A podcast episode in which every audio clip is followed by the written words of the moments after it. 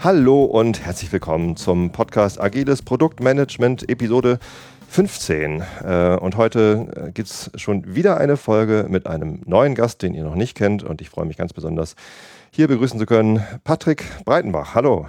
Hallo, grüße euch, dich und alle, die zuhören. Ja, schön, dass du dabei bist. Ähm, Patrick, ich kenne dich aus dem Soziopod.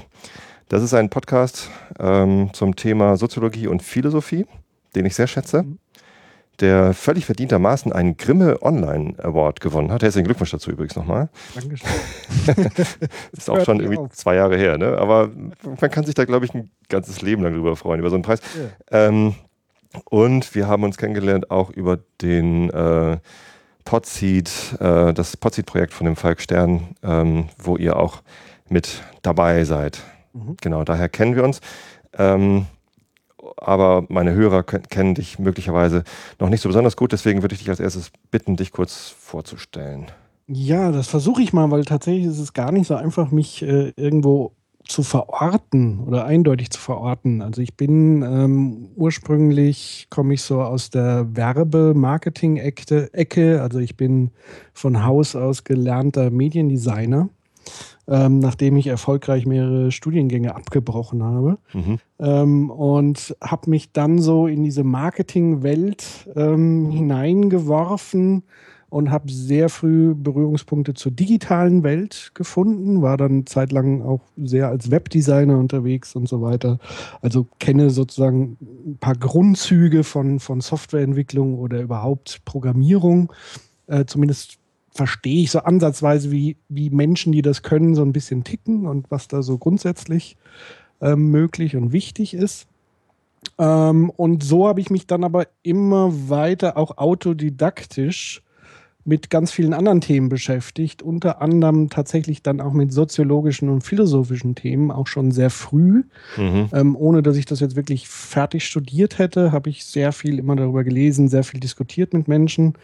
Ähm, bin dann irgendwann tatsächlich auch an eine Hochschule gelangt in, in Karlsruhe, eine okay. kleine Hochschule. Aber renommierte ähm, Hochschule. Ja, also würde ich zumindest äh, so behaupten. Mhm. Ähm, und dort habe ich da nicht nur lange Zeit äh, die Kommunikation verantwortet oder mit einem Team mitverantwortet, also war Kommunikationsleiter dort, mhm. aber auch zugleich Dozent. Ähm, da vielleicht dann auch die Nähe so ein bisschen zu diesem Podcast. Also ich habe äh, doziert zu diesem Thema E-Business, weil ich auch in meiner Zeit als Freiberufler, was ich auch bin, ich bin also auch Kommunikationsberater, ähm, der aber auch schon zwei große E-Commerce-Projekte als Berater mit begleitet hat, so auch im Bereich der Entwicklung. Mhm. Also sprich derjenige, der so äh, diese ganzen Konzepte erstellt hat, dann auch gemeinsam mit den Programmierern gearbeitet hat. Also das Klassische vom, vom äh, Wunschheft äh, zum Lastenheft zum Pflichtheft. Ähm, Elend. Genau. Ähm, bin da auch schon ansatzweise mit diesen ganzen ähm, Methoden, die ja mittlerweile, ich weiß schon gar nicht, ob mittlerweile veraltet, so Scrum und so weiter, ähm, schon in Berührung gekommen. Nee, ne? Nein, nein. Also es ist eher jetzt im Zenit. Mhm. Sehr schön. Wunderbar. Damals war das noch relativ neu mhm. und, und wurde. War das äh, ungefähr welches Jahr? Wovon? Lass mich überlegen. Das müsste so zweit, also das erste Projekt wurde schon so Nee, da war es noch nicht. Das zweite müsste so in den vor den 2010er Jahren oder mhm. so gewesen sein. Ja. Also das war da tatsächlich noch nicht überall verbreitet, aber da in dieser Company, mit der ich zusammengearbeitet habe, schon. Ja. Ja, und dann, wie gesagt, ich bin seit 2003 auch wirklich so ein bisschen sichtbar im Netz unterwegs als Blogger, habe damals werbeblogger.de äh, gegründet mhm. und, und lange Zeit dort geschrieben. Das ist für, vielleicht für manche im Bereich Marketing äh, und so weiter vielleicht noch ein Begriff. War so ein bisschen da der Werberebell, habe da mal ein bisschen auf die Kacke gehauen und habe meistens äh, irgendwelche Werbeagenturen ans Bein gepinkelt, die ja nicht so begeistert waren.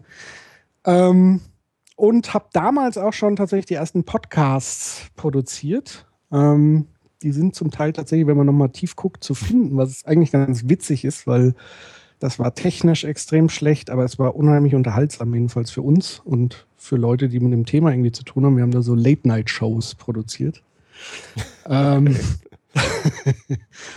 und irgendwann, also was heißt irgendwann 2002, äh, nicht 2012 oder 11, ich bin ganz schlecht in Zahlen, habe ich ja dann mit, mit Nils Köbel den Soziopod ähm, ins Leben gerufen, wobei ich und Nils kennen uns schon seit über 20 Jahren mhm.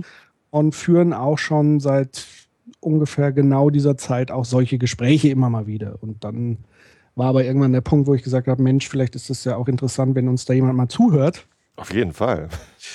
Offenbar, ja, haben wir da so einen Nerv getroffen und haben das dann tatsächlich irgendwann mal aufgenommen. Und so haben sich die Dinge entwickelt. Und ähm, jetzt werfe ich dir den Ball wieder zu, weil es gab ja dann nochmal der Moment, wo wir beide uns persönlich getroffen hatte, genau. haben, haben ähm, was ja auch mit dem Soziopod zu tun hat. Bevor wir dazu kommen, jetzt gerade ja. nochmal äh, kurzer Einwurf und zwar finde ich das gerade ganz lustig, denn das Buch, das ihr beiden geschrieben habt, denn es gibt den Soziopod ja nicht nur zum Hören, sondern auch zum Lesen.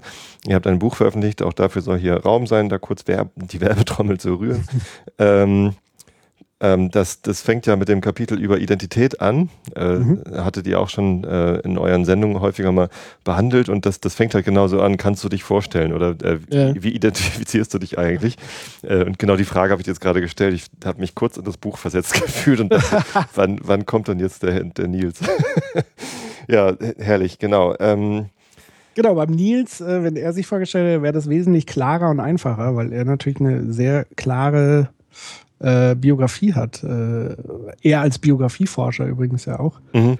Ähm, der ja so wirklich so einen reinen akademischen Weg hinter sich hat. Und ich ja. springe sozusagen immer zwischen Praxis, Theorie, zwischen Wissenschaft und Kreativität. Also das ist Segen und Fluch zugleich. Das glaube ich, das glaube ich.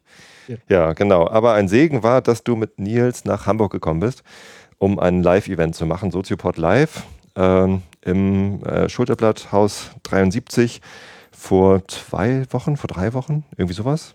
Ja. Ich weiß gar nicht mehr genau. Ähm, 18. Februar war das. Ja, und heute ist der 4. März. 4. Ja. 4. März, genau. Ähm, und ja, da haben wir uns endlich persönlich kennengelernt. Wir haben uns bisher irgendwie äh, verpasst. Auf dem Kongress hätte es die Chance gegeben, aber da war ich dann zu spät da, ähm, wie auch immer. Zumindest haben wir uns gesehen und ähm, ich habe äh, gespannt eure, eure Diskussion auf der Bühne verfolgt. Ich habe auch kurz überlegt, ob ich irgendwie mich mit auf die Bühne äh, setzen soll, weil ihr das ja so ein Open Space Format hatte, beziehungsweise ein Fishbowl Format, wo dann die Teilnehmer äh, der Live-Veranstaltung sich eben auch mit auf die Bühne setzen können, auf ein Sofa und dann euch Fragen äh, stellen können oder so Impulse reinwerfen können. Sehr schön habe mich dagegen entschieden, weil äh, ich wollte mich da nicht äh, in, in, den Vordergrund spielen. Es waren schon einige da, äh, die mich dann auch kannten und das, das fühlt sich dann immer so ein bisschen fishy an. Aber du, du warst doch, glaube ich, derjenige, der auch die Zeit gestoppt hat, oder? Am Anfang, ja, das hat ja aber keiner gemerkt, dass ich das war. Zum Glück. Ähm, genau, aber am Ende der Veranstaltung, äh, und es ging um, äh, bei diesem Soziopod Live-Event um äh, Sag mal schnell, wie, wie, wie war der Titel? Es ging um äh, Karl Popper. Also es ging um, um die Person oder um, um den Denker Karl Popper, aber mhm. das äh, Thema war die offene Gesellschaft und ihre Freunde, mhm. Fragezeichen, in Anlehnung an seinem Werk, was er mal geschrieben hat, die offene Gesellschaft und ihre Feinde. Richtig. Das war das Thema. Und nach der Veranstaltung haben wir uns dann kurz unterhalten. Ähm, und ich hatte euch beiden irgendwie gespiegelt, so Wahnsinn, äh, wie viel Bezug der Inhalt der Veranstaltung und das, was Karl Popper damals geschaffen hat, ähm, wie, wie, viel Bezug das auf mein äh, Facharbeitsfeld der agilen Produktentwicklung, äh, wie viel das damit zu tun hat. mhm. ähm, dann ähm, habe ich es aber dabei auch bewenden lassen, das gar nicht großartig erklärt, was ich damit meinte. Ähm, und jetzt hast du irgendwie von, von ein paar Tagen nochmal getwittert, dass du da immer noch drüber nachdenkst, was ich dann wohl gemeint haben könnte. Genau, weil du hast sozusagen bei mir ein, ein Virus hinterlassen, so äh, Inception-mäßig, weil ich das dann in der Tat auch sehr äh, erhellend und spannend fand, diesen Zusammenhang ähm, zu schließen zwischen Karl Poppers Theorie des kritischen Rationalismus. Mhm. Vielleicht können wir den dann nochmal so ein bisschen erklären, was, mhm. was, das heißt. Und tatsächlich diesen Prozessen in, in der Softwareentwicklung, in der Produktentwicklung oder in der agilen Produktentwicklung. Und interessanterweise habe ich dann nochmal im Anschluss ähm, mit, mit einer alten Schulkollegin, die da war, die ist Designerin. Mhm. Und die hat auch gemeint, ja, bei, klar, bei ihr im, im Bereich Design ist es genau das Gleiche. Ja, also genau dieses Prinzip, was wir vielleicht an der Stelle jetzt tatsächlich nochmal erklären müssen. Mhm. Ähm, also das, was, was Popper sozusagen bekannt gemacht hat, oder eines der Dinge war ja. eben ähm, das Konzept des kritischen Rationalismus, was vielleicht ganz einfach ausgedrückt ist, ein anderer, umgekehrter Wissenschaftsansatz im Vergleich zu dieser evidenzbasierten Wissenschaft. Genau, da, Wissenschaft, da würde ich dich jetzt bitten, ein bisschen ja. auszuholen. Äh, und und äh, das, mhm. das, können wir nicht in zwei Minuten zusammenfassen, das Thema. Genau. Also, äh, was genau hat Popper der, der Wissenschaftswelt gebracht? Popper hat sozusagen die alte Wissenschaft oder ein altes wissenschaftliches Denken, was davon ausgeht, dass man Theorien beweisen kann, mhm. eigentlich komplett auf den Kopf gestellt. Okay. Gesagt, ähm, wir können gar nichts beweisen. Wir können nur raten. Er hat es äh, vor allen Dingen gemacht, weil er sich sehr geärgert hat über Philosophen. Also von denen war er nicht so begeistert. Und vor allen Dingen von Philosophen, die so ein großes Weltbild immer entworfen haben. Mhm. Und äh, namentlich nennt er ja zum einen den, den alten Griechen Platon, mhm.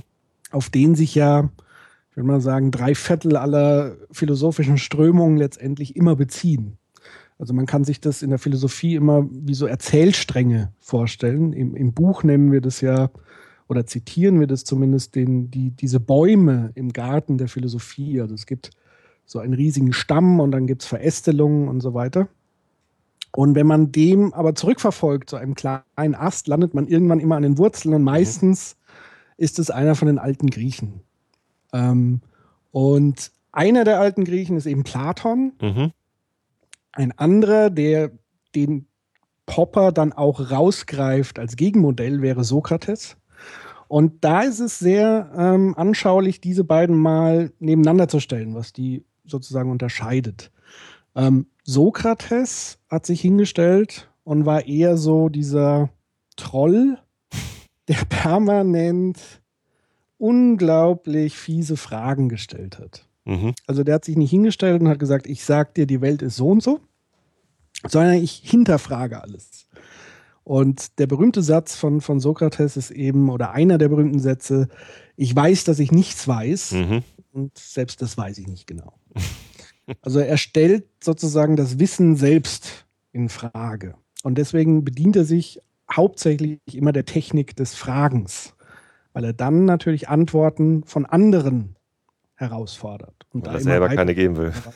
Genau, weil er nicht nur, weil er nicht selber geben will, sondern weil er das vielleicht auch tatsächlich als so ein bisschen gefährlich gesehen hat, zu sagen, das ist jetzt die einzig wahre Antwort. Und ja. genau das hat Platon eben getan und gesagt, ich erkläre euch jetzt die Welt, wie sie ist.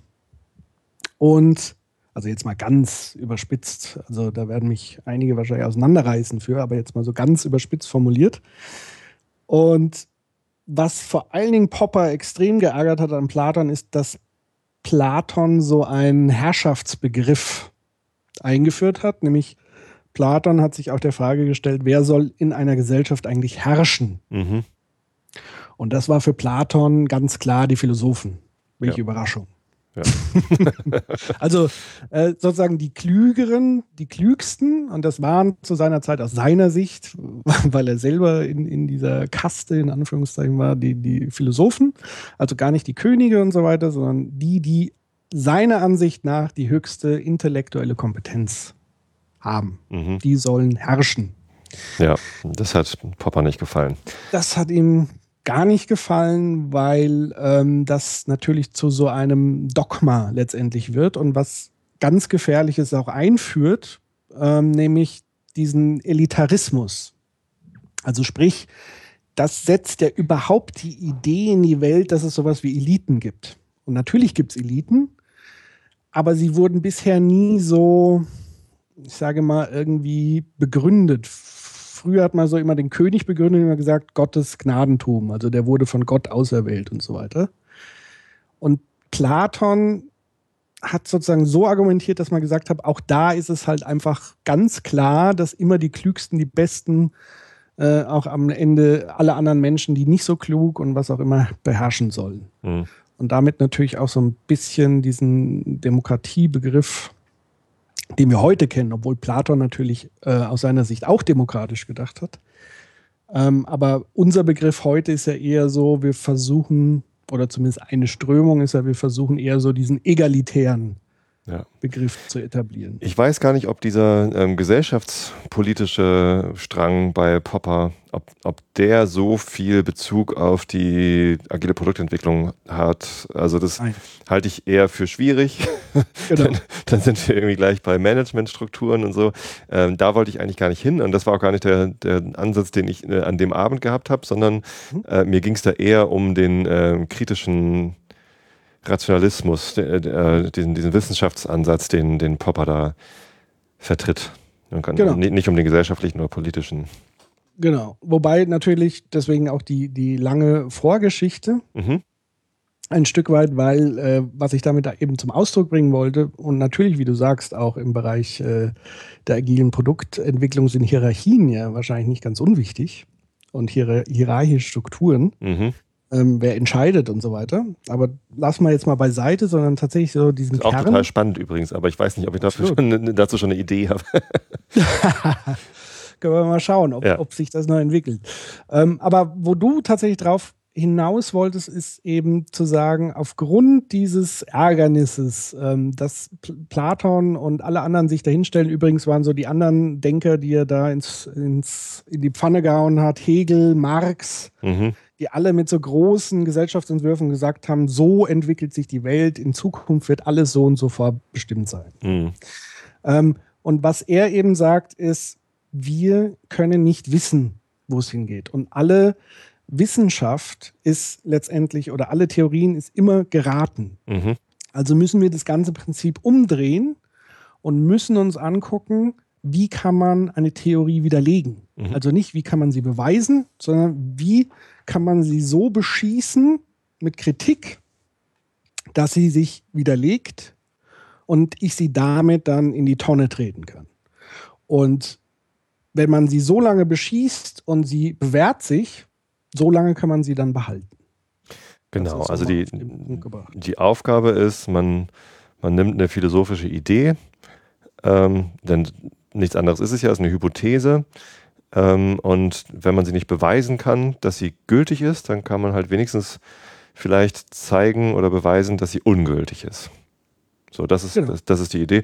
Und ähm, übrigens nicht nur in der Philosophie, ja. weil Popper selbst war ja selber ähm, eher so in der biologischen Physiker-Ecke, war ja auch mit Einstein und so weiter mhm. befreundet. Also er wollte ja eigentlich die Naturwissenschaft stärker in die Philosophie ähm, ziehen. Also für ihn war die Philosophie eher äh, so, so weich, weiche Kacke. Ja? also nicht greifbar. Und deswegen wollte er das eher so auf die naturwissenschaftliche Ebene ziehen. Okay, gut. So, und solange eine, eine Hypothese nicht widerlegt ist, kann man damit leben, sagst du. Ähm, was, was aber nicht heißt, dass sie richtig ist. Richtig. Gut. Also, oder auch nicht. genau. Und das ist genau der Punkt, wo ich gedacht habe, ja, genau so sagen es auch die, die aktuellen äh, Produktentwicklungsgurus, mhm. die äh, nämlich genau diesen, diesen Ansatz auch verfolgen. Und äh, das hat gar nicht in, in erster Linie was mit Agil zu tun, sondern ähm, da geht es so in diese Ecke Lean Startup ähm, und, ähm, und ja, Product Management, also modernes Produktmanagement. Ähm, da gibt es äh, ein Buch von Eric Rees, das ist 2012 erschienen, glaube ich, und heißt, oder 2011 und heißt äh, Lean Startup tatsächlich einfach und ähm, hat damit irgendwie seine, er hat vorher ganz viel schon drüber geschrieben und geblockt und so und auch mit anderen Leuten zusammen ähm, und hat halt diesen Prozess aus, aus Produktentwicklungssicht, der in der in der Technik, also in der, in der Programmierung war das schon relativ weit verbreitet, dieses iterative in kurzen Zyklen. Ähm, Scrum gibt es seit den 90er Jahren. Ähm, 2001 wurde das Agile Manifest geschrieben, aber es, in, in diesen äh, Beschreibungen wurde die Rolle des Product Managers oder Product Owners immer so ein bisschen außen vor gelassen. So, die ist nicht richtig gut beschrieben im Scrum Guide. Ähm, und ja, Eric Ries hat dann halt gesagt, okay, lass, lass uns irgendwie einen Fokus darauf legen. Das Buch zielt eher so auf Firmengründer ab. Das ist so, mhm. ja, wenn, wenn ich ein Startup gründe und eine Existenz gründe, dann, dann habe ich ja meistens irgendwie eine Idee ähm, und bin dann in dem Moment eben auch Produktmanager, weil ich halt der Einzige bin, der da, der da was macht. Also das ist häufig so, also gerade bei Product Companies, da hat halt jemand eine Produktidee und setzt sie dann um und dann ist die Firma, ist halt erstmal dieses Produkt. So. Mhm. Ähm, und für solche Leute hat er da halt so, ein, so einen Handwerkskasten bereitgestellt. Und eine der Kernaussagen von Reese ist, ähm, oder Kernhinweise, such dir Hypothesen aus. Also beschreibe dein Produkt nicht durch, was es alles tut, sondern versuche herauszufinden, was ist die Hypothese dahinter. Warum glaube ich, äh, dass da diese Produktidee irgendwie wertvoll ist? Äh, nimm davon die riskanteste und äh, versuche alles zu tun, um sie zu widerlegen. Das, mhm. ist, das ist halt wörtlich irgendwie ähm, Eric Rees. Äh, sagt auch, ich glaube genau wie Popper, eine Hypothese ist nur dann gut, wenn sie überhaupt widerlegbar ist. ne? Also das mhm. ist so, so, eine Eigenschaft einer guten Hypothese. Ähm, wenn ich äh, wenn irgendwie eine Produktidee habe äh, und sage, die Hypothese ist, ähm, die, weiß nicht, die, die, die User haben das und das Problem, aber es gibt gar keinen Weg, das zu widerlegen. Häufig gibt es Wege, aber äh, manchmal sind sie halt schwer zu gehen. Ähm, wenn, er, wenn er gar nicht zu gehen ist, dann ist es halt keine gute Hypothese und die hilft dir dann nicht, dein Produkt erfolgreich zu machen. Hast du da mal irgendwie ein griffiges Beispiel? Also einerseits würde mich mal interessieren, was, was er mit riskant tatsächlich mhm. meint. Also wenn du da noch ein Beispiel für finden würdest, wäre es vielleicht hilfreich. Oh, das, da bin ich jetzt nicht so gut vorbereitet. Was, was wäre ja. mal gutes? Ein, ein Produkt, das wir alle kennen, ist äh, iPhone. Mhm. Kein, kein reines Softwareprodukt, aber ein, ein Produkt aus dieser ähm, Softwarewelt. Ähm, da als, als sie bei Apple, Steve Jobs vielleicht oder vielleicht irgendwer äh, die Idee gehabt haben, lass uns mal äh, ein Telefon bauen, das irgendwie ein äh, iPod und was haben sie damals gesagt bei der, bei der Produktvorstellung vom iPhone? Es ist ein Telefon, es ist ein iPod und es ist, was ist es noch? Ein PDA hieß es damals, ne? Okay. Das, das war es, glaube ich. Ja. So ein Organizer. Ähm, Nicht noch plus äh, ihr, äh, nee, iPod hast du ja gesagt. iPod, Telefon. Damals halt auch nur um, um Audio, oder ging es auch schon um Video? Es ging, glaube ich, auch schon um Video. Ich weiß es nicht mehr. Ja. In, in der ersten Produktentwicklung. Kann man sich, kann man sich nochmal sagen. Genau, da hatten sie halt diese Idee und ähm, eine, eine Hypothese, oder da kann man jetzt eine ganze Reihe von Hypothesen aufstellen, die dazu führen, dass das eine gute Produktidee ist. Zum Beispiel, die User wollen nur ein Device haben und nicht viele. Ähm, mhm. die User wollen ähm, auf ihrem Telefon die Möglichkeit haben, über die Datenverbindung äh, auch nicht nur SMS austauschen zu können, sondern auch, wird es sich Bilder zu schicken oder so. Und dann gibt es halt verschiedene äh, Möglichkeiten, äh, diese Hypothesen zu bewerten. Äh, und äh, die, die, Hypothese, dass die User lieber ein Gerät statt vielen haben wollen, ist vielleicht dann die kritischste. Ne? Weil wenn das nicht stimmt, dann mhm. wäre es ja eine viel bessere Idee, spezialisiertere Devices zu machen. Ne? Vorher gab es halt mhm. Handys, mit denen man telefonieren und simsen konnte. Ähm, und es gab PDAs, so wie den Palm ähm, oder einen Newton viel früher noch, ähm, die, die, äh, die, halt irgendwie diesen, diesen Organizer-Quatsch äh, hatten. Und es gab den iPod. So, und dann hätte es vielleicht, wäre es vielleicht eine bessere Idee gewesen, einen besseren iPod zu bauen als ein iPhone. Ähm, deswegen äh, sollte man diese Hypothese halt als erstes versuchen zu widerlegen. Haben sie oft ja. nicht geschafft, diese Hypothese zu widerlegen. Ich weiß gar nicht, ob, also die haben offensichtlich nicht nach Eric Ries gearbeitet, weil das Buch halt später rausgekommen ist. ähm, aber äh, so einen Prozess kann man sich halt vorstellen. Ne? Und dann nimmt man die nächste Hypothese. Äh, die Leute wollen äh, nicht nur Text- und Bildnachrichten schicken, sondern irgendwie auch noch mehr ähm, über diese Datenverbindung und äh, muss halt versuchen, das zu widerlegen, indem man irgendwie Nutzertests macht, das spielt da häufig mit rein, indem man Marktanalysen macht oder was auch immer. Da gibt es dann die verschiedenen, für jede Hypothese gibt es einen eigenen Weg, sie zu widerlegen. Und das heißt, die heutige Hypothese von Apple ist, die Nutzer wollen so viele verschiedene Bildschirmgrößen Wirklich. Ah, nee. Zumindest haben sie die Hypothese, dass es den Nutzer vielleicht nicht stört. So. Ja. ja. Und offenbar aber auch, dass es dann immer mehr äh, äh, noch kaufen. Und da würde ich sagen, irgendwann werden sie mit dieser Hypothese wahrscheinlich scheitern. Wer weiß ähm, das schon.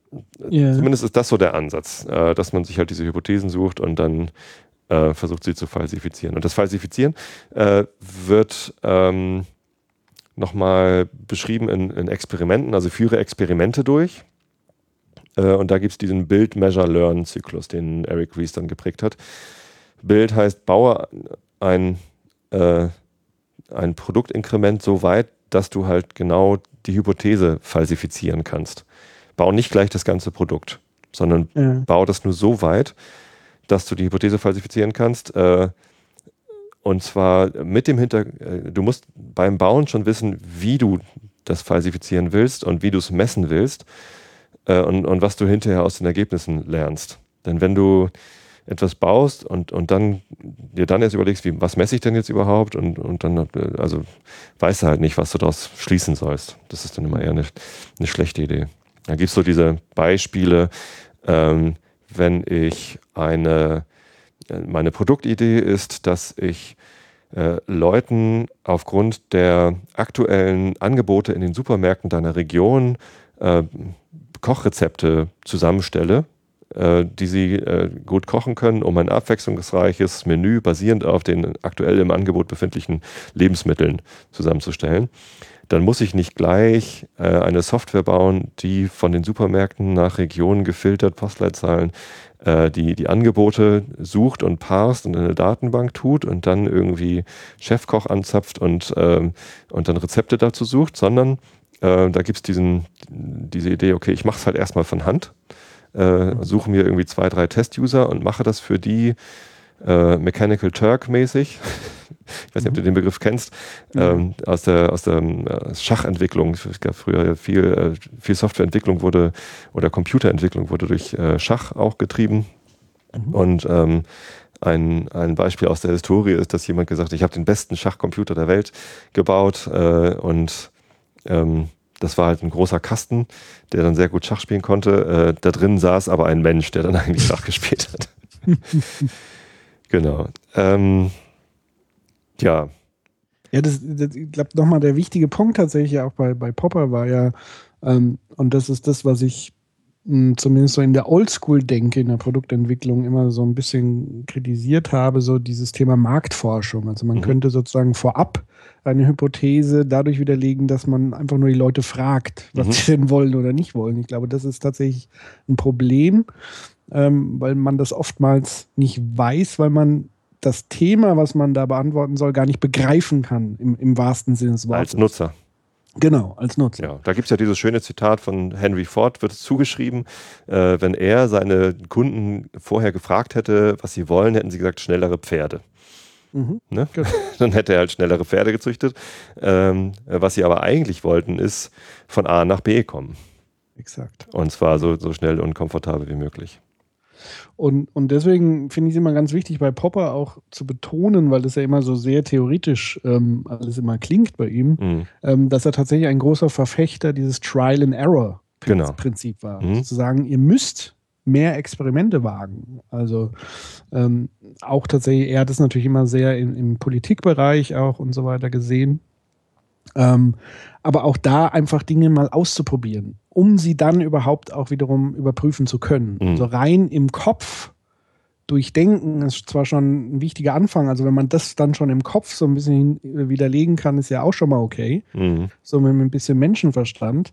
Aber wichtiger ist dann, wenn man da nicht weiterkommt, tatsächlich in die Experimentierphase zu gehen und da auch Risiken einzugehen. Ja. Auch das ist äh, extrem wichtig. Und so wie ich jetzt ähm, Lean Startup oder Lean Management ja auch verstehe, also ich kenne das auch äh, so ein bisschen, habe mich da so ein bisschen mal reingelesen. Mhm ähm, ist es ja tatsächlich so, diese Balance zu finden, ähm, sozusagen das Risiko zu minimieren, aber es nicht auszuschließen und trotzdem Risiken einzugehen. Ja. Also immer so kleine Schritte nach vorne zu gehen. Beziehungsweise die, die größten Risiken als erstes ausschließen zu können. So, das ist halt genau. das, der, der Trick. Ja. Wenn, wenn man es also, einen Trick nennen mag. Ja, aber scheinbar ist das ja was, was vorher noch nicht so der Fall war. Offenbar. Das war zumindest so nicht beschrieben. Aber. Genau. Und ja. in, der, in der alten äh, Softwareentwicklungs- oder, oder Produktentwicklungswelt war es halt sehr platonisch, dass man, ähm, dass es halt Leute gab, die dann Produktideen gehabt haben, von denen sie so stark überzeugt waren, dass sie ähm, ein, ein großes Pflichtenheft, Lastenheft geschrieben haben, ähm, wo haarklein vorab drin beschrieben war, wie es denn sein soll. Äh, und dann ist es nach dieser Spezifizierungsphase ist es dann in die Entwicklung gegangen, dann wurde halt lange dran entwickelt, bis es fertig war und um dann am Ende und noch nach hat man vielleicht noch eine Testphase gehabt, äh, um, um Fehler auszuschließen und so. Äh, und dann war es fertig und, und erst dann hat man festgestellt, dass vielleicht eine Haupthypothese äh, damals schon falsch war oder zumindest mittlerweile falsch geworden ist. Denn die Rahmenbedingungen in der heutigen Welt ändern sich so schnell, dass auch die Bedürfnisse der Leute sich relativ schnell ändern.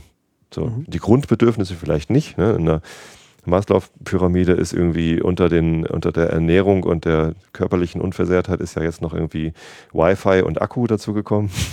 Mhm. Aber ähm, ansonsten, ähm, ja, die Rahmenbedingungen des, des heutigen Lebens in der westlichen zivilisierten Welt, die ändern sich so wahnsinnig schnell, ähm, dass man nach einem zweijährigen Produktentwicklungszyklus sicher sein kann, dass sich garantiert irgendwelche Voraussetzungen in der Zwischenzeit geändert haben. Ja.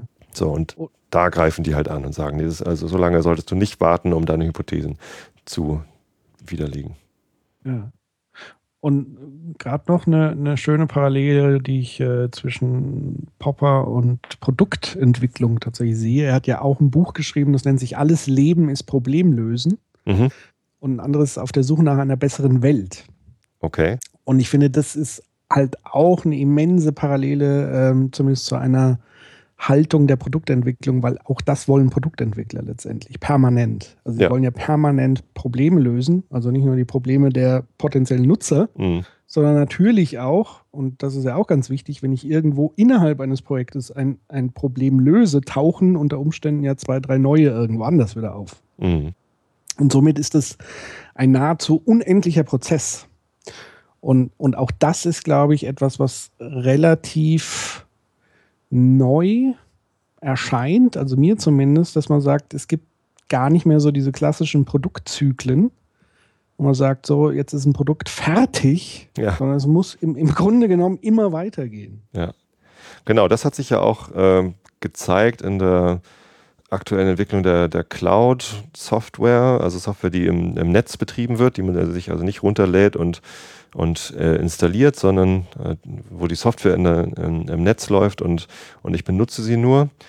Da gibt es so Entwicklungen wie ähm, Continuous Delivery, das heißt, äh, die, die Produktentwicklung äh, fließt immer gleich, also sehr zeitnah auf die Produkt, äh, auf die auf die Live-Umgebung raus. Ne? Das heißt, die, die, die Entwickler entwickeln was und wenige Zeit, kurze Zeit später ähm, von, was weiß ich, eine Stunde bis, weiß ich nicht, eine Woche oder so. Ja, bei einer Woche kann man kaum noch von Continuous Delivery reden, aber es geht dann relativ äh, schnell, bis das, was die Entwickler gerade programmiert haben, dann auch den Endkunden zur Verfügung steht. Oder, oder zumindest mit den Endkunden getestet wird. Das ist etwas, was, was Google ganz intensiv betreibt. Ne? Also ich habe mal wie so Zahlen gehört, dass pro Tag auf der Suchseite von Google, also Google.com, so die, das Hauptprodukt von Google, man erinnert sich manchmal daran, ist diese Suchseite. Ähm, ist unfassbar, was die mittlerweile alles machen, aber es gibt es ja. ja immer noch. Äh, und für diese äh, Suchseite, also was die, was die Auffindealgorithmen in den Datenbanken angeht, als auch was irgendwie die Anzeige der Ergebnisse, Sortierung der Ergebnisse, Interaktion mit den Ergebnissen so angeht, machen die halt pro Tag äh, über 1000 Experimente.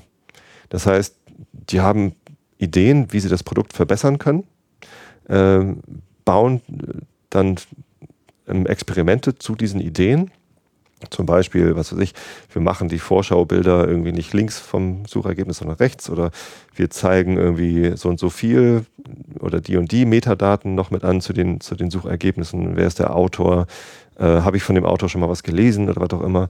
Ähm, und äh, können dann innerhalb von kürzester Zeit diese Experimente auf die Live-Umgebung bringen und mit einem kleinen Prozentsatz der Nutzer testen. Mhm. Und ähm, das ist halt extrem mächtig, weil also Google hat natürlich den Vorteil, dass sie so wahnsinnig viel Traffic haben, dass sie das eben auch problemlos können. Ähm, wenn sie dann irgendwie 0,01 Prozent des Traffics auf dieses Experiment leiten, dann kriegen sie innerhalb kürzester Zeit aussagekräftige Ergebnisse, ob das jetzt besser ist als, äh, als vorher oder schlechter.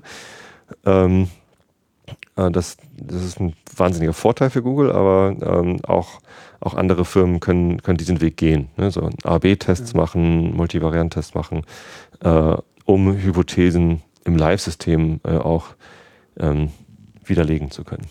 Der auch so ein bisschen wie Operation im offenen Herzen fast. Das stimmt, nur nicht ganz so gefährlich. Ja, klar.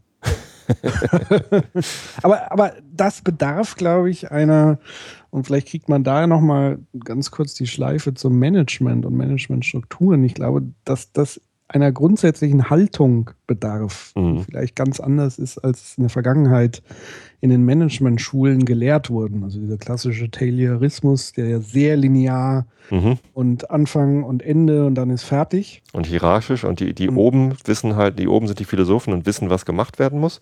Genau. Und die, die unten in dieser äh, Pyramide äh, müssen es halt nur noch umsetzen. Genau, und werden natürlich auch überhaupt nicht großartig angehört, wenn, ja. wenn sie ihre Erfahrungen da weitergeben, weil die anderen wissen ja sowieso, wie es funktioniert. Richtig und diese immense Kontrolle natürlich auch ähm, zu wahren. Also Illusion der Kontrolle, sage ich immer gerne, weil genau. tatsächliche Kontrolle hat man in agilen Umgebungen viel mehr.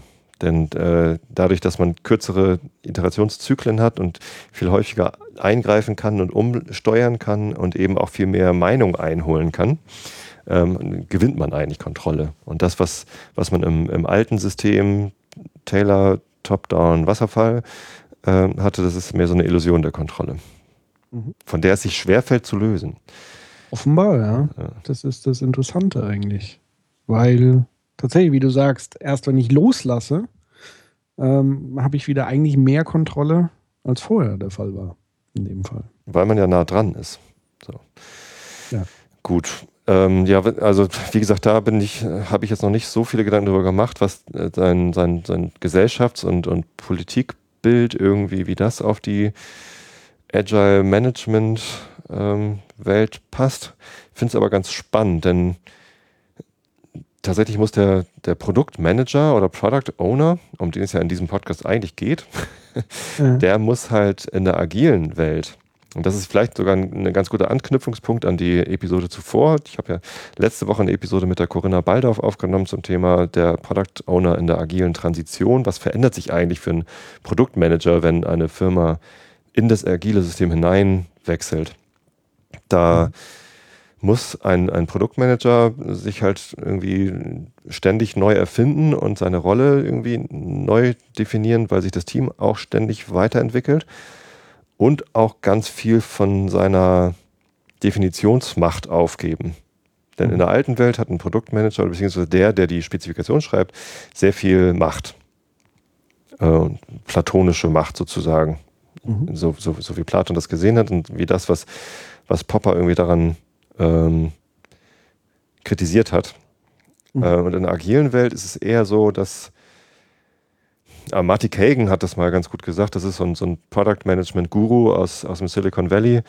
Ähm, sein ein schönes Zitat von ihm ist: uh, Don't fall in love with your product. Mhm. Sobald ein Product Owner äh, sich zu sehr in seine Idee verliebt, ähm, kann er nicht mehr sinnvoll für dieses Produkt äh, quasi einstehen, weil mhm. er dann eben nicht mehr bereit ist, ähm, das, das, das Produkt aufzugeben oder, oder so einen Pivot zu machen, also eine, eine, eine Drehung zu machen und dem, dem einen anderen Spin zu geben. Mhm.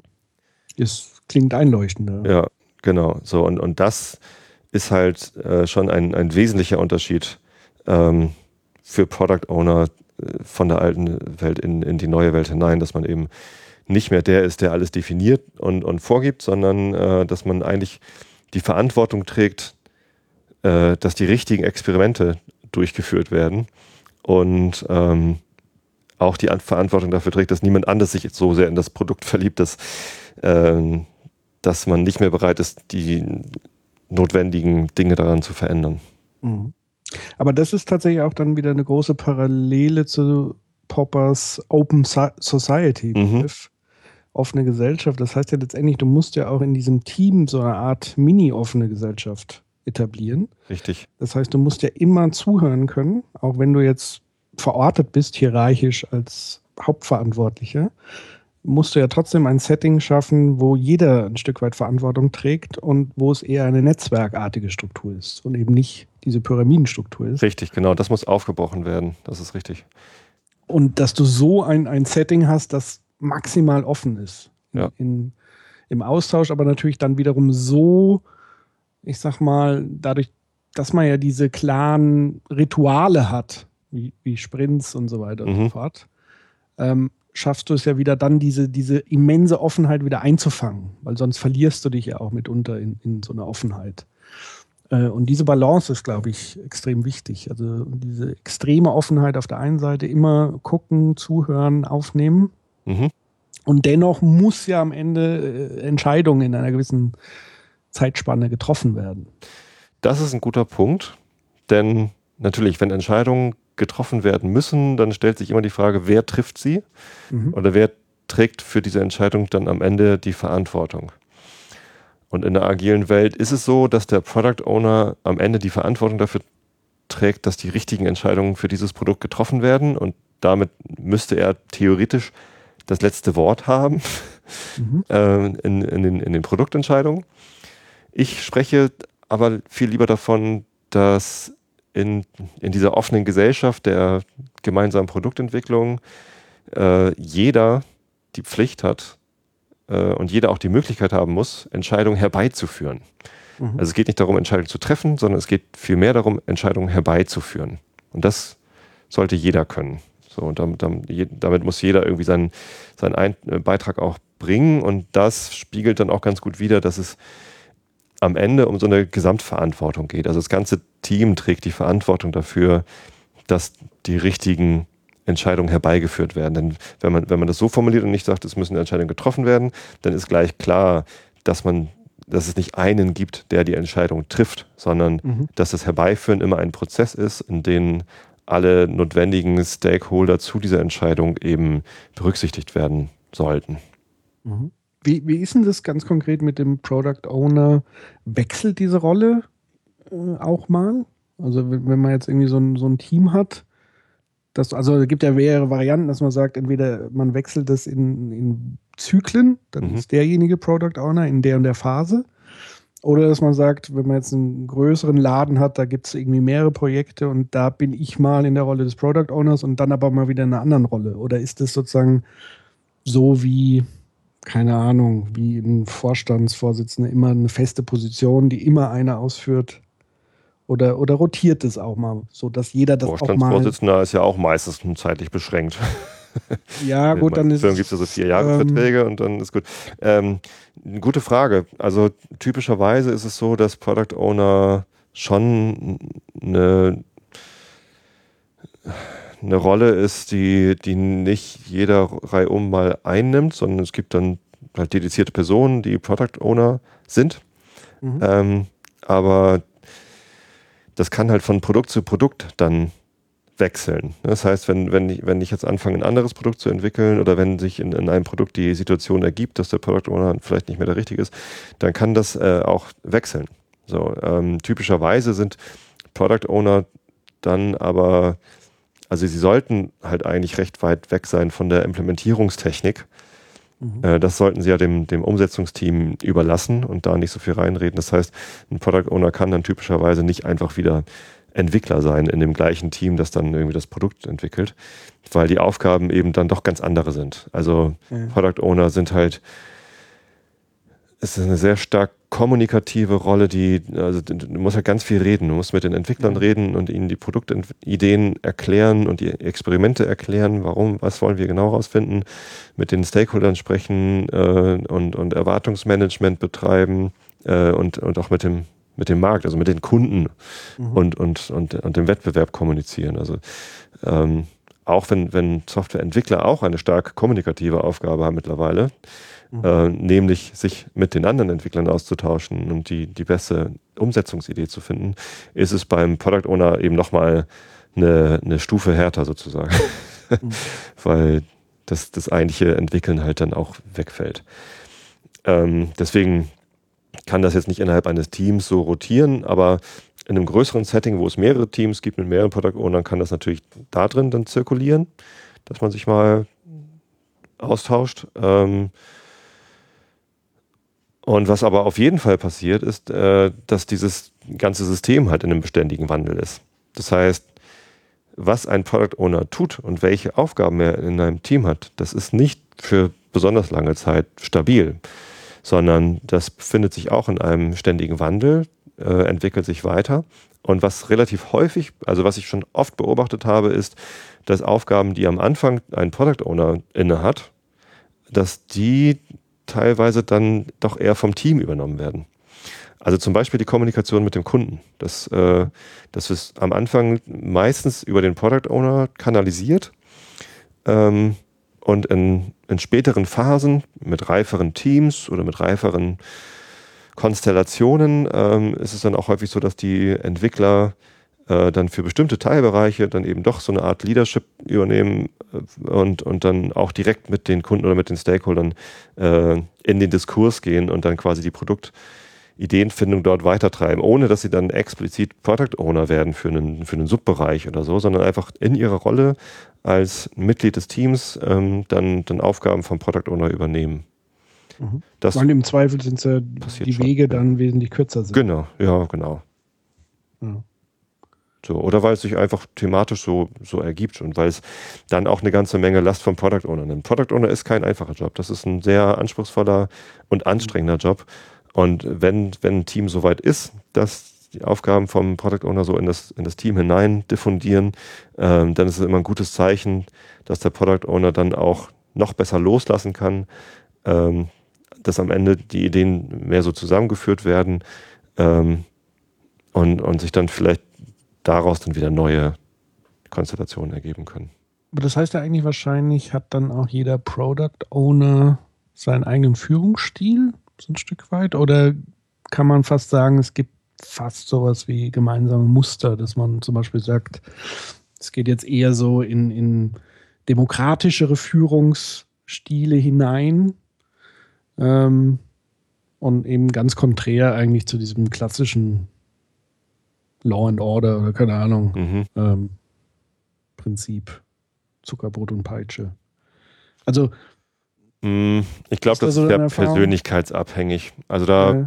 da gibt es Product Owner, die so ticken, Product Owner, die anders ticken. Das hängt von der Persönlichkeit ab und vom eigenen Erfahrungshorizont. Ähm, es gibt viele Product Owner, die aus der Technik kommen die halt vorher Entwickler waren und dann sich Richtung Produktmanagement entwickelt haben, so wie ich das auch gemacht habe. Meine, mein Lebenslauf ist ja, dass ich ähm, nach meinem Studium und dem, dem Doktortitel dann äh, erstmal sechs Jahre lang Entwickler war. Äh, in der Firma, wo ich Entwickler war, dann aber ganz viele verschiedene Rollen ausprobieren konnte und am Ende das Produktmanagement am spannendsten fand, um dann ähm, die Firma zu wechseln und dann in der neuen Firma Produktmanager zu sein und Product Owner in einem Team. So, dann hatte ich halt den technischen Background. Das heißt, mit den Entwicklern konnte ich mich sehr gut unterhalten, weil wir die gleiche Sprache gesprochen haben. Und wenn die von irgendwelchen Datenbankgeschichten erzählt haben, so wusste ich halt, was, wovon die sprechen, weil ich selber mhm. äh, das, das gemacht hatte. Ähm, andere Product Owner kommen halt eben nicht aus der Technik, sondern kommen aus dem Marketing oder kommen aus, äh, was weiß ich vorher. Community Management hatten wir irgendwie Product Owner, die, die das dann irgendwie aus der Richtung äh, beleuchtet haben. Und die haben dann ihre Stärken ähm, ganz woanders. Die, die, mhm. Also meine große Stärke war, glaube ich, dass ich äh, einen sehr guten Dialog mit meinem Entwicklungsteam ähm, führen konnte mhm. und mir dann quasi die, die Seite des, des Marketings und des Produktmanagements äh, erarbeitet habe. Das, das musste ich dann halt lernen. Ähm, genauso müssen halt und, äh, und, und das, das prägt natürlich auch eine Person und ähm, genauso müssen eben Leute, die eben nicht aus der Technik kommen, die müssen dann vielleicht eher lernen, mit den, mit den Entwicklern eine gemeinsame Sprache zu finden oder verstanden zu werden. Und das bedeutet dann natürlich auch eine an, ein anderes Level an Zusammenarbeit. Mhm. Hm. Aber es gibt jetzt sozusagen nicht in, in diesen Methoden wie Scrum und so weiter irgendwie ein Ritual. Also ich weiß es nur, ich habe das mal versucht bei uns im Team zu etablieren, sowas wie, wenn es an Entscheidungen ging. Also ich habe immer versucht, das relativ demokratisch zu machen, aber am Ende musste ich es halt entscheiden. Mhm.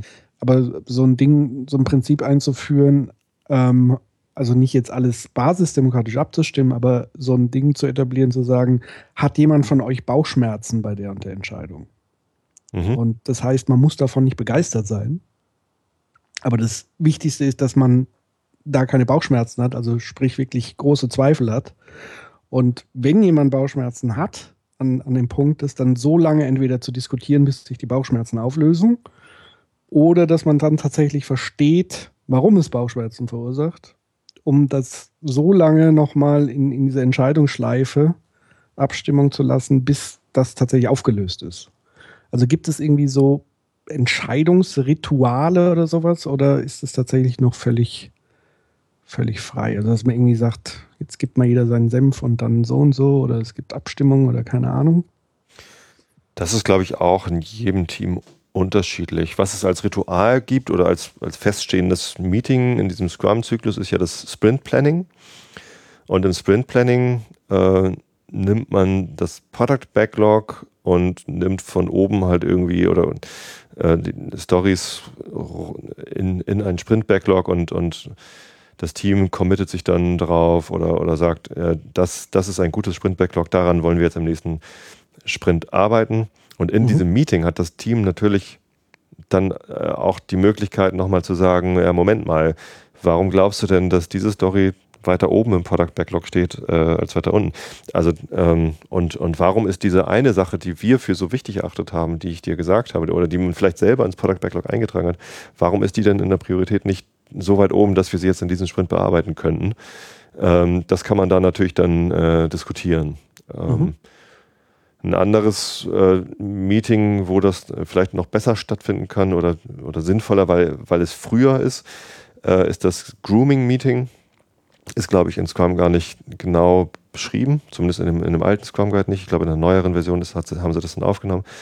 Das ist ein, ein Meeting, in dem äh, der Product Owner sich mit dem Team zusammensetzt und quasi so ein bisschen weiter den Blick in die Zukunft wirft ne, und, und mhm. sagt, das sind die Sachen, die so in Zukunft auf uns zukommen, vielleicht nicht im nächsten Sprint, aber so äh, in, in, näherer Zukunft, so was in zwei, drei Sprints entfernt, äh, und die Sachen mit dem Team durchspricht, um äh, ein gemeinsames Verständnis zu erreichen und auch das Feedback von dem Team zu bekommen, wie groß das wohl ist und wie schwer das wohl ist, das zu implementieren und ob die Stories richtig geschnitten sind im Sinne von, wir schaffen die überhaupt auch in einem Sprint. Manchmal sind mhm. Stories einfach zu groß und dann müssen sie nochmal kleiner geschnitten werden und ähm, das macht man typischerweise in so einem Grooming-Meeting äh, oder, oder, optimalerweise in einem Grooming-Meeting. Manchmal passiert das leider dann auch erst im Sprint-Planning und das ist dann recht spät.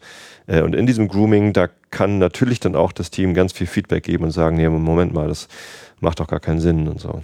Letztendlich gibt es aber auch immer wieder Situationen, wo es dann ein, ein Disagree and Commit gibt, wo dann äh, Teammitglieder sagen, ich, äh, ich bin davon nicht begeistert, ähm, aber ich gestehe ein, dass alle anderen daran glauben und ähm, mach halt auch mit. Also ein Commitment nicht im Sinne von, ich, ich verspreche, äh, das zu tun, sondern ein Commitment im Sinne von, ich, äh, ich stehe da jetzt dahinter. Ich, ich habe den Plan zwar, ich hätte den nicht so en, äh, entschieden, ähm, mhm. aber ich, ähm, und das Sabotier's ist ja. wenigstens nicht. Ich, ich, nee, nee, ich, und ich, ich, ich, ich tue mein Bestes, den, den Plan dann auch so zu erfüllen.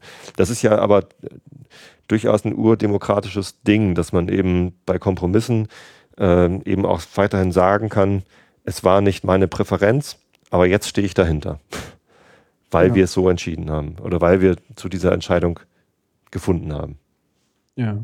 Nee, das ist ja auch der, für mich tatsächlich auch so dieser bessere Ansatz, manche zielen ja so ab, es muss ja jeder zu 100% überzeugt und begeistert und erst dann.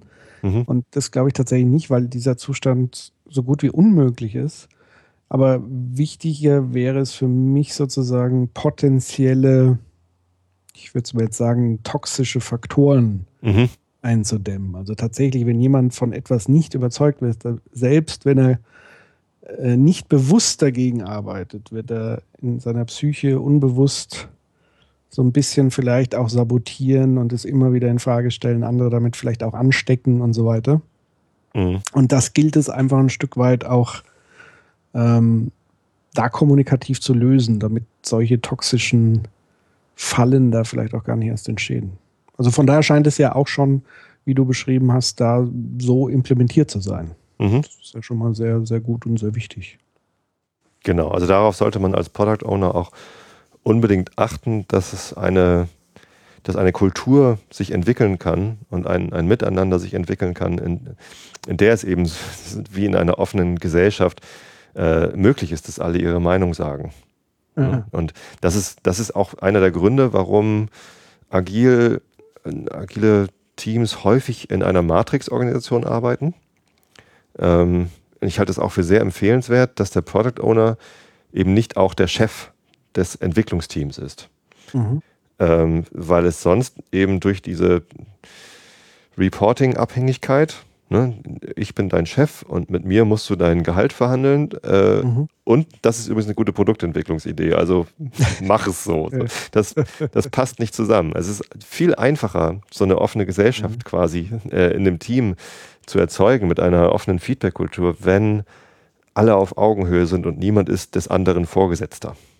Ja, das, macht, das passt ja. Das macht das äh, direkte Vorgesetzte sein schwieriger, weil du dann halt möglicherweise mit mit deinem Team gar nicht äh, zu, direkt zusammenarbeitest und das dann halt in der Beurteilung dessen, was Mitarbeiterführung angeht, äh, schwierig wird. Ne? Also du ja. kannst dann eben nicht mehr direkt beobachten, was macht mein Mitarbeiter eigentlich gut und was macht er schlecht, wo könnte er Hilfe gebrauchen und wofür sollte ich ihn mal äh, weiter fördern. Ähm, das, äh, das wird dadurch ein bisschen schwieriger. Aber ich halte es dennoch nicht unmöglich. Nicht unmöglich, nein. Und ja. ähm, wir haben hier bei, bei Adobe uns angelehnt an äh, ein Modell, das kein Modell sein will, nämlich das Spotify-Modell. Spotify ist da sehr explizit und offen, was ihre interne Struktur angeht und das ist sehr gut. Hier gibt es ein Paper, äh, mehrere Paper und Videos, wie sie erklären, wie sie arbeiten. Äh, und deswegen wird es Spotify-Modell genannt. Sie sagen aber, äh, bitte kopiert das nicht. Es ist kein Modell. Es ist einfach nur unser Weg, den wir gefunden haben. Wenn ihr was mhm. draus zieht, ist es gut. Äh, wenn nicht, legt es uns nicht zur Last. Und auch bei uns funktioniert übrigens nicht alles perfekt. Mhm. Und wir haben halt trotzdem deren Matrix quasi kopiert. Und unsere, unsere Entwicklungsteams heißen Squads und wir haben halt die Matrix so gelegt, dass dann irgendwie äh, die, die Chapter oder die, die, die Teams, äh, die dann den gleichen Manager haben, äh, dann quasi äh, orthogonal dazu liegen.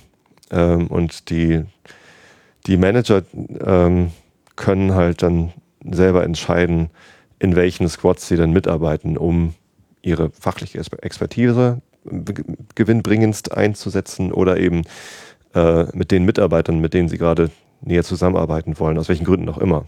Ähm, dann, dann halt da äh, direkt finden können. Und das funktioniert für uns ganz gut. Also da ähm, arbeiten wir auch kontinuierlich an diesem System und nehmen Veränderungen vor. Äh, das ist auch, auch ganz spannend. Ähm, aber also im Wesentlichen haben wir da auf Spotify geguckt, wie, wie die das gemacht haben. Ja, aber auch Ihre Begründung ist ja sehr popperianisch. Äh, also zu sagen, das ist nur eine Theorie, ein Modell. Mhm. Ja, stimmt. Aber hinterfragt es permanent. Ne? Ja. Also genau. passt jetzt für uns in dieser Situation, in diesem Kontext, aber das heißt nicht, dass es für alle passt. Und, und tatsächlich ist, glaube ich, diese Modellgläubigkeit mhm. was ganz gefährlich ist. Ja. Ähm, das, was man tatsächlich auch im, im Makro, im, in, in der Gesellschaft, also Stichwort in den Wirtschaftswissenschaften, die ja sehr modellfixiert waren mhm. oder sind, dass dann sowas wie ein, eine neoliberalistische Idee so völlig außer Rand und Band geraten kann, weil man gesagt hat, das ist der einzige, das einzig richtige Modell äh, oder der Homo economicus. Ähm, aber da schweifen wir jetzt so ein bisschen äh, fast schon zu weit ab. Ja. Aber da finde ich tatsächlich so, die, dieses Spotify-Ansatz zu sagen, ja, das ist bei uns, äh, bewährt sich das, so würde Popper sagen.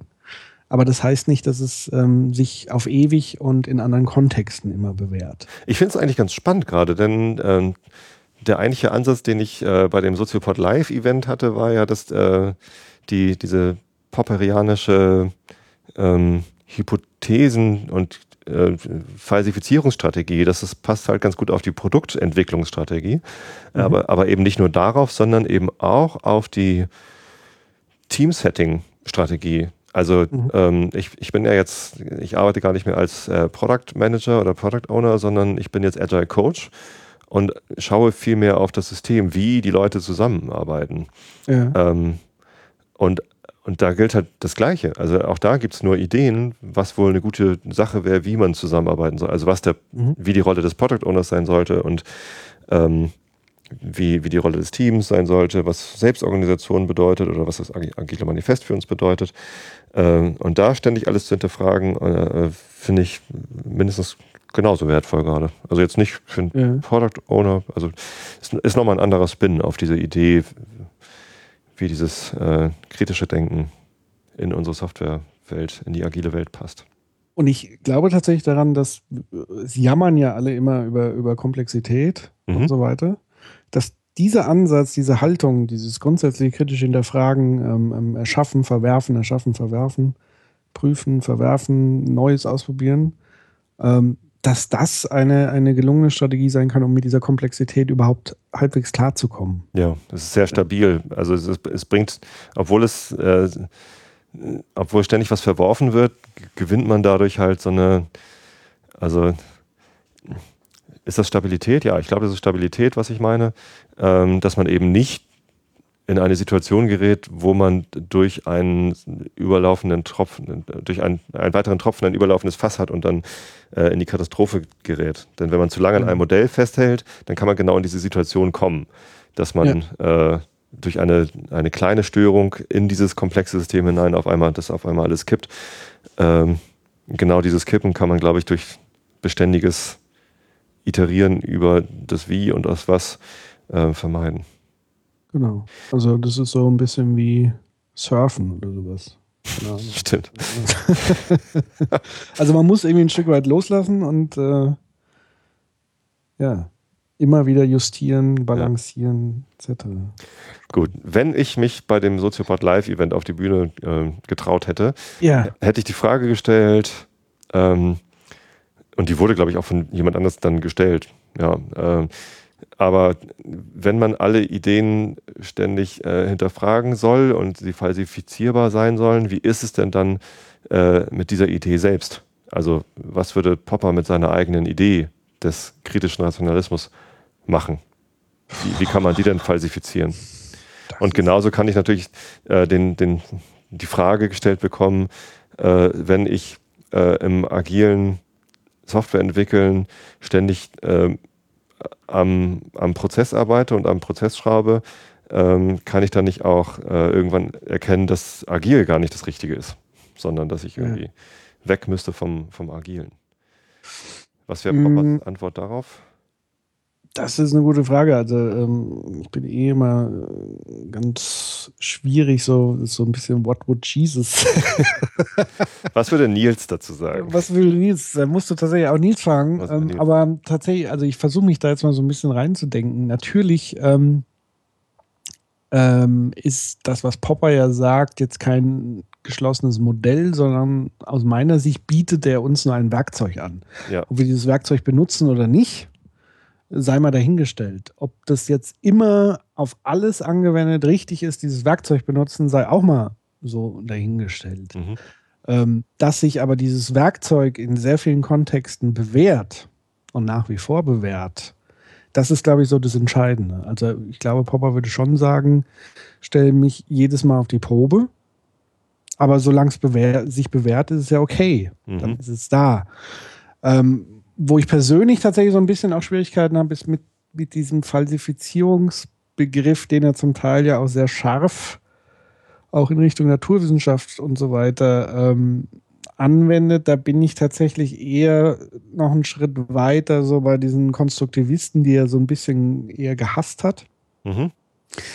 weil die ja den radikalen nächsten Schritt gegangen sind und, und gesagt haben, weil Popper hat ja immer noch versucht, an der Wahrheit noch festzuhalten, mhm. so ein Stück weit. Und der radikale gesagt, Konstruktivismus hat gesagt, es gibt gar keine Wahrheit. Genau, der lässt da völlig los von. Also Popper hat gesagt, es gibt eine Wahrheit, aber wir können sie nicht beschreiben. Mhm. Und wir können nie wissen, ob wir sie richtig beschrieben haben. Und der radikale Konstruktivismus sagt, es gibt keine oder es gibt nur immer eine subjektiv, intersubjektiv konstruierte Wahrheit. Aber es gibt nicht. Das ist dann jetzt eine große Herausforderung für meine Stammhörer dieses Podcasts, die sich bisher noch nicht mit Philosophie beschäftigt haben, jetzt damit irgendwas anfangen zu können.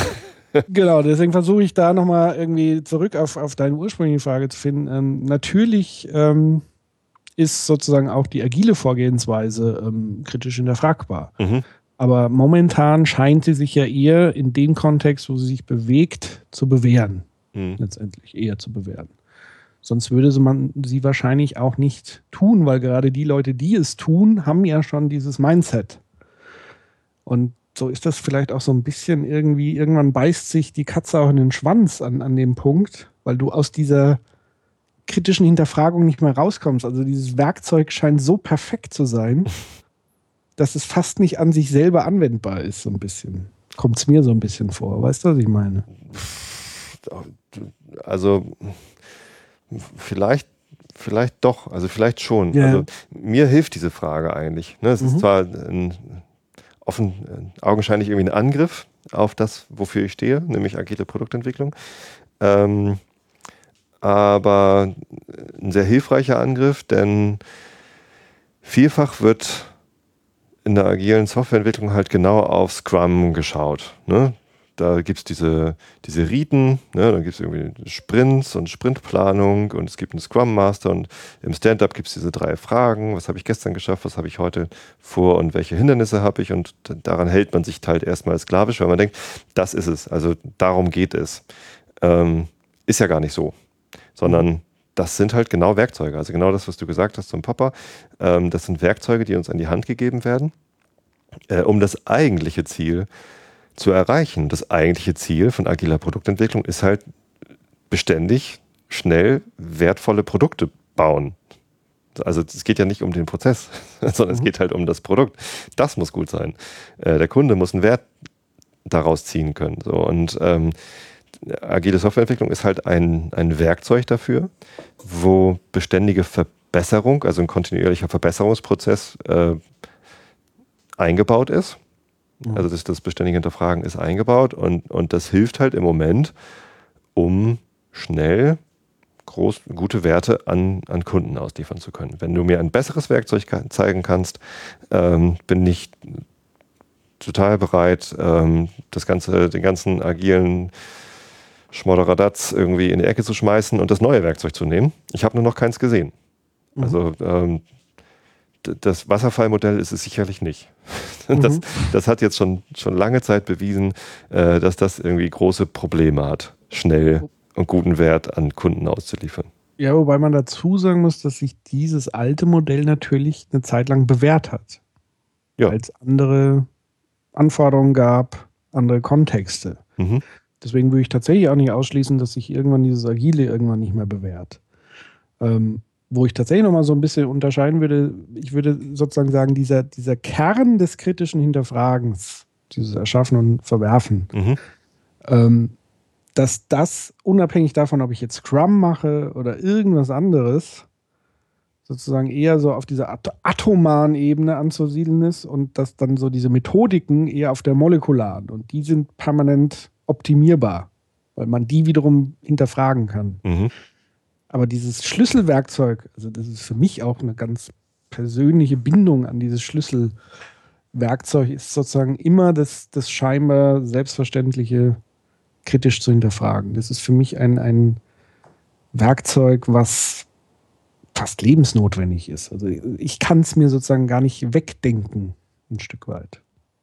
Ja. Deswegen tue ich mir sozusagen mit der Frage schwer, kann man das kritische hinterfragen, kritisch hinterfragen.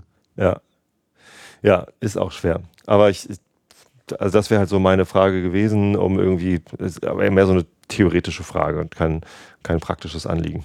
Oder sagen wir versöhnlich zum Abschluss, ähm, es hat natürlich, es erzeugt nicht nur Lösungen, das kritische Hinterfragen, sondern es erzeugt natürlich auch Probleme.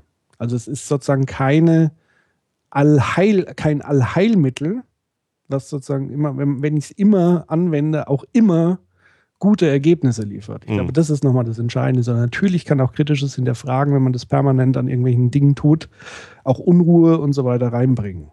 Klar. Mhm. Deswegen vielleicht ist das so dieser versöhnliche Blick darauf. Genau. Ein, ein Zitat gibt es noch von, mhm. von Popper, das ich irgendwie übersetzen konnte, irgendwie in meine Welt. Äh, denn er hat ja äh, auch ähm, stark kritisiert, dass es äh, sogar zu Kriegen kommt, aufgrund von Ideen, die, wo man sich bisher gesträubt hat, sie zu falsifizieren. Ähm, und hat dann dieses Zitat gebracht, äh, lasst Ideen sterben, nicht Menschen. Mhm. Und das kann man hervorragend anwenden auf die agile Produktentwicklung, indem man sagt, lasst Produkte sterben, nicht Nutzer. Denn manchmal ist es so, wenn man sich von der Produktidee nicht lösen kann und sie nicht, die Hypothesen nicht falsifiziert, dann, dann sterben halt Nutzer, wenn das Produkt nämlich äh, nicht irgendwie schon an sich stirbt. Äh, zum Beispiel ist irgendwie Microsoft Word, das war halt lange mhm. Zeit irgendwie alleinherrschend im, äh, im, im, im Schreibprogramm-Wettbewerb, äh, den, es, den es damals nicht gab. Ähm, und hatte dann so, so furchtbare Ideen wie, wie diese äh, Büroklammer, die einen ständig irgendwie helfen wollte. Und die ist ja fast schon noch Kult. Ich vermisse Und die. du vermisst sie. Mittlerweile. Und da sind halt viele User gestorben, weil, ja. weil das Ding halt so genervt hat und, und diese Produktivität ist gestorben. Ähm, da wäre es besser gewesen, wenn dieses Produkt schneller gestorben wäre. Wobei da ja interessant ist, das kann ja auch nur dann sterben, wenn es Alternativen gibt, die, wo, zu denen ich wechseln kann, auch ein Stück weit. Also ich werde ja, wie du sagst, es gab ja eine Zeit lang, wo das konkurrenzlos war. Mhm. Das heißt, ich werde da keinen Nutzer verlieren, weil was soll er denn machen? Er kann ja jetzt nicht äh, Textverarbeitung aufgeben. Na, die, die, Aufgabe des Produktmanagers wäre es halt gewesen, ja, ja. dieses Produkt oder diesen Bestandteil des Produkts sterben zu lassen äh, und nicht die Nutzer sterben zu lassen, indem er einfach mal hinterfragt, sind die Hypothesen, die ich äh, aufgestellt habe äh, und die dann zu dieser Produktentwicklung geführt haben, sind die eigentlich wahr? Braucht ein Mensch, der gerade irgendwie anfängt, einen Brief zu schreiben, braucht er eine Büroklammer, die hier kommt und sagt, ah, anscheinend schreiben Sie gerade einen Brief. Soll ich Ihnen erklären, wie man Serienbrief macht? Äh, nee, geh weg, schreib einen Brief. Ja, nur der Punkt ist, vielleicht hat man das damals auch nicht erkannt, weil es sozusagen keine Alternative zu Word großartig gab. Es gab und, die Notwendigkeit für den Produktmanager nicht. Recht, genau. Ja. Also er sah sozusagen seine Nutzer nicht sterben, die sind nur innerlich gestorben. nee, ich glaube, die sind auch ganz laut gestorben. Das haben wir alle ganz laut gesagt, dass das scheiße ist. Ja, ja, aber sie, sie sind ja nicht weggegangen. Das stimmt. Das meine ich damit. Und das, das ist ja dann das spürbare Feedback, spätestens mhm. dann, ähm, wo man sagt, okay, jetzt muss ich äh, anders handeln. Das stimmt. Klammer. Oh, ich muss mir, glaube ich, mal suchen. Ich habe den Namen Irgendwie was. Hatte die Name? Bliffy? Nee, wie hieß die denn? Irgendwie hieß die. Karl Klammer, glaube ich. Oh Gott. ja. Ja. Haben wir es damit? Schön. Lastprodukt. Das heißt tatsächlich Karl Klammer. Ja? Ach du Schande. Oder zumindest wird sie, ja doch, Karl Klammer. Und hier äh, Karl Klammer kehrt zurück. Entsetzen bei den Office-Anwendern. Aber äh, oh Spiegelartikel von 2011. Von den Toten wieder auferstanden. Oh Gott. Gut. Clippy, Clippy hieß ja. Clippy, genau, das war's. Genau. Wunderbar. Ja, spannend. Patrick, dann danke ich dir für diesen kurzen Ausflug. Ich hoffe, meine Hörer konnten damit was anfangen. Vielleicht hilft es tatsächlich, äh, sich in der agilen Welt besser zurechtzufinden, wenn man irgendwie so einen Ansatzpunkt noch hat, wo das möglicherweise herkommen könnte oder wo es zumindest eine Parallele gibt. Ja, und ich fand es auch sehr spannend und ergiebig, weil ich da auch sehr viel wiederum aus der Praxis wieder rausgezogen habe. Wunderbar. Sehr schön. In diesem Sinne, herzlichen Dank. Schöne Grüße an den Nils. Mach ich. Und ja, eine gute Zeit. Wir hören uns. Tschüss. Tschüss.